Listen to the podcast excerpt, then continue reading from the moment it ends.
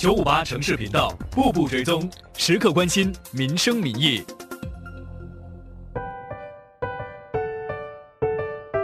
说起红帽桥，你最先想到什么？圆形祖屋、热闹的红帽桥市政中心，还是景色宜人的公园？国家文物局最近更新了红帽桥历史走道，这节步步追踪，跟着我和国家文物局的教育推广与社区外展司经理陈静云来一趟红帽桥历史之旅，去探索你所不知道的红帽桥。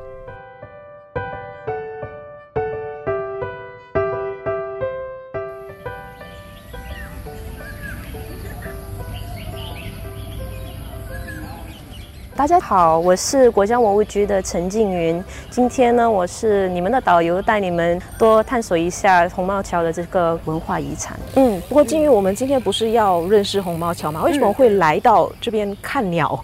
这个就是呃哥本巴鲁的这个呃观鸟区了。这里呢，在一九七零年的那个年代已经开始发展了。到了今天，这个地方呢是新加坡最大的一个观鸟区来的。嗯，所以这个观鸟区哈，它代表着红帽桥的哪一面呢？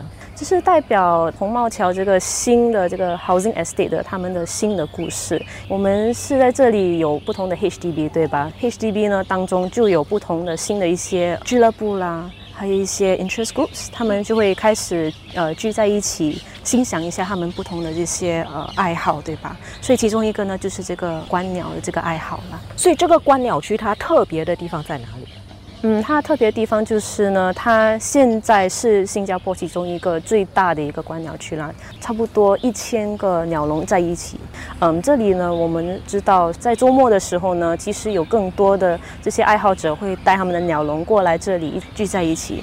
特别的一点就是呢，可以促进他们这个社区的邻居关系啦。这个观鸟区呢，也是在呃 a m o k i o Town Garden West 这个附近。这个 a m o k i o Town Garden West 呢，其实在一九七零年的时候，其实是 HDB 最大的一个公园来的。他们就是把他们这个公园建在红帽桥自然的山上，然后他们把树林呢，全部也是把它保留了下来，所以可以说是保留了在钢板时候的这个观景啊。嗯，所以就因为这个地点存在着这个特别的意义，所以就被列入了更新后的历史走道里头的其中一个文化遗产地点。嗯，是的，是的。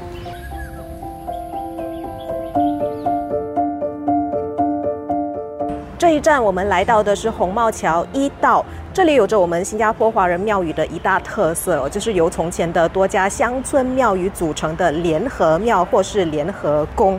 所以金鱼来给我们介绍一下我们现在所在的地点，它有什么特色？嗯，这个呃联合宫呢，其实里面就有三个不同的庙，他们其实都是有跟呃红帽桥这个钢板的故事有关系来的。从很久以前呢，就在不同的钢板就已经有呃这些庙了。然后呢，他们在钢板的时候，已经就开始会给一些好像医病的一些呃做法，还有一些能工。然后呢，到了七十年代的时候，这里建了主屋了之后呢，这些不同的庙就来到这里，就建了这个联合宫。嗯，那我们知道说，在红帽桥这边是有两座联合庙或是联合宫。今天我们所在的就是红帽桥联合庙，大概给我们说一说，呃，红帽桥联合庙这边是由哪一些庙宇组成？然后它特别的地方在哪里？呃，就有呃金银堂、豪林宫，还有另外一个就是龙山宴。除了这个红帽桥呃联合宫之外呢，有也有另外一座就是六旬山河庙。那个六旬山河庙的故事呢，他们也是不同的庙来组合的。那这些不同的庙呢，其实是从一个乡村叫做六旬。这个六旬乡村呢，是在靠近 Lentor Avenue。今天的 Lentor Avenue 的那个地点，所以他们也是跟呃红帽桥有这个呃很深刻的这个历史吧。能不能说一说，就是这些庙宇文化跟红帽桥的这个文化历史哈，它有着怎样的一个关系呢？呃，最重要就是有这个跟红帽桥以前乡村的这个历史有有一个关系啊。所以虽然现在我们现在是在一个很呃很建起来的一些呃呃建筑主屋，对吗？可是呢，他们其实这个 g a m b o n spirit 这个呃乡村的这个邻里的关系呢，其实还是还在的。我们就可以就是在这些不同的呃庙啊，可以看得出了这个关系还是其实是很强的。例如呢，他们不只有这些仪式，他们也还有其其他的节目，他们还是会把这些以前甘榜的一些居民呢，也是会来这边集合在一起的。他们跟我们说，周末的时候呢，这些以在甘榜的居民也是会来这里回归一下他们以前在甘榜的一些回忆啦。嗯，所以也就是说，这些庙宇虽然说已经偏离他们原本所在的那些乡村、那些干棒，可是他们来到这样一个现代化的新镇的时候，他们其实还是把那个干棒精神、居民之间的凝聚力原原本本的搬到新的地点。对对。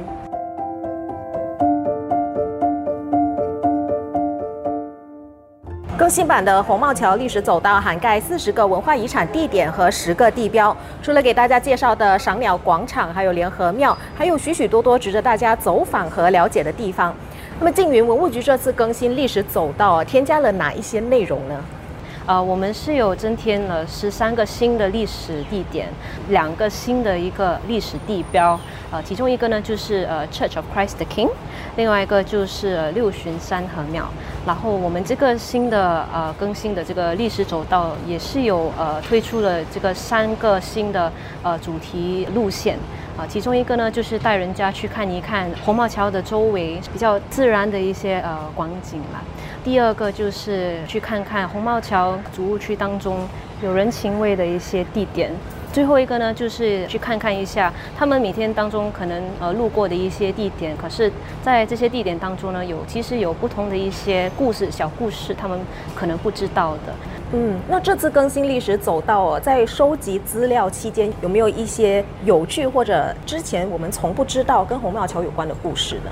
我们其实有发现到一些比较鲜为人知的一些历史，比如说呢，我们在日本占领时期当中，中国艺术大师啊徐悲鸿，他其实有在呃这个崇文罗荣川的这个附近呢埋藏他的这些话剧和他的这些绘画作品。嗯，另外一个呃历史呢，我们有发现到，其实红毛桥这里呢有一对呃鱼尾狮雕像，是在新加坡邻里当中呢，这是呃唯一。的一对，然后其实是在一个 HDB car park entrance，在 Avenue One 路过的时候呢，一定会看得到的。所以我们觉得这些其实很有趣的，所以我们把这些故事都是放进我们的这个历史手册，让大家发现呃红毛桥其实有这些比较有趣的故事。感谢静云今天带我们回到从前的红帽桥，告诉我们这么多红帽桥的历史还有故事。那么，如果大家想要更了解红帽桥，可以到 roots.gov.sg 免费下载红帽桥历史走道的电子导览手册，还有地图，到红帽桥这里来一趟文化遗产之旅。今天的瀑布追踪就播送到这里，感谢收听。